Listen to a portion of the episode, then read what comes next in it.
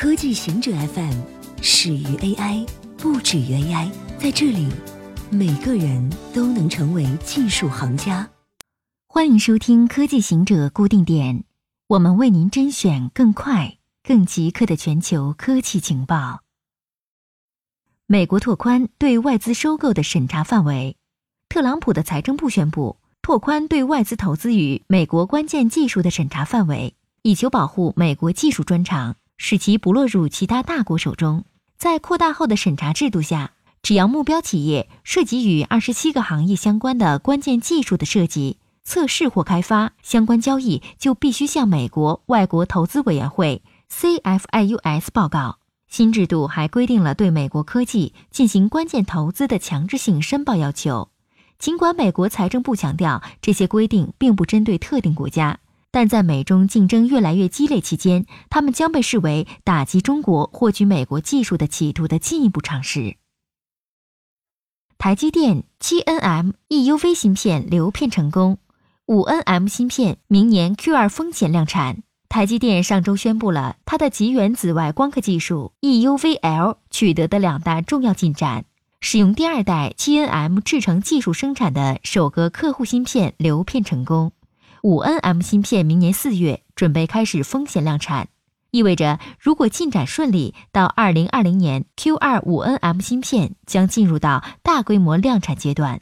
台积电今年四月开始使用第一代 7nm 制程技术量产芯片，第一代 7nm 技术 N 七是基于深紫外光刻技术，而第二代 7nm 技术将使用极远紫外光刻技术 N 七加的晶体管密度。比 N 七高百分之二十，同频率下功耗低百分之八左右。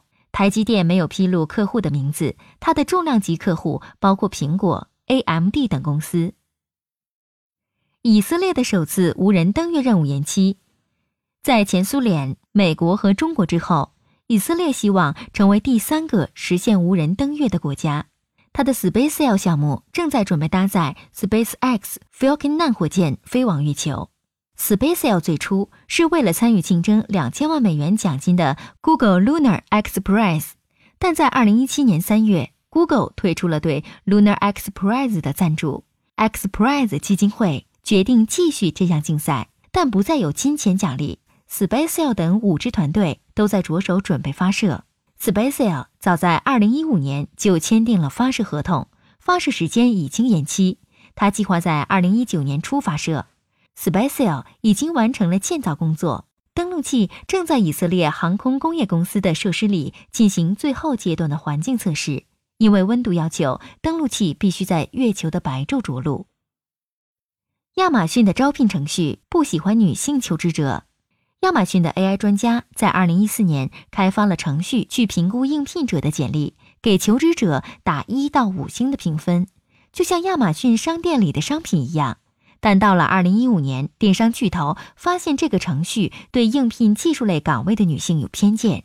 原因是这个 AI 程序是使用亚马逊自己的简历库训练的，而技术类岗位的简历大部分来自男性。结果是程序被训练的更偏爱男性候选人，它会惩罚包含“女性”这个词的简历，对毕业于全女性学院的应聘者降低评分。亚马逊修改了程序。使其在评估时对性别保持中立，但这并不能保证他在筛选简历时不会以其他方式歧视应聘者。E.T. 可能生活在附近，但我们搜索范围太小。宇宙这么大，为什么我们至今还未发现 E.T. 或地外智能生命？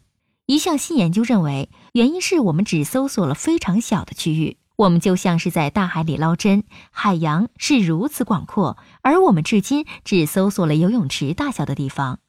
发表在《The Astronomical Journal》期刊上的一项研究认为，E.T. 可能就在海洋中的某个地方对我们说：“喂，我们在这里。”研究人员建立了一个数学模型，以地球为中心、直径三点三万光年的球形空间为例。我们至今展开的 SETI 项目只搜索了其中。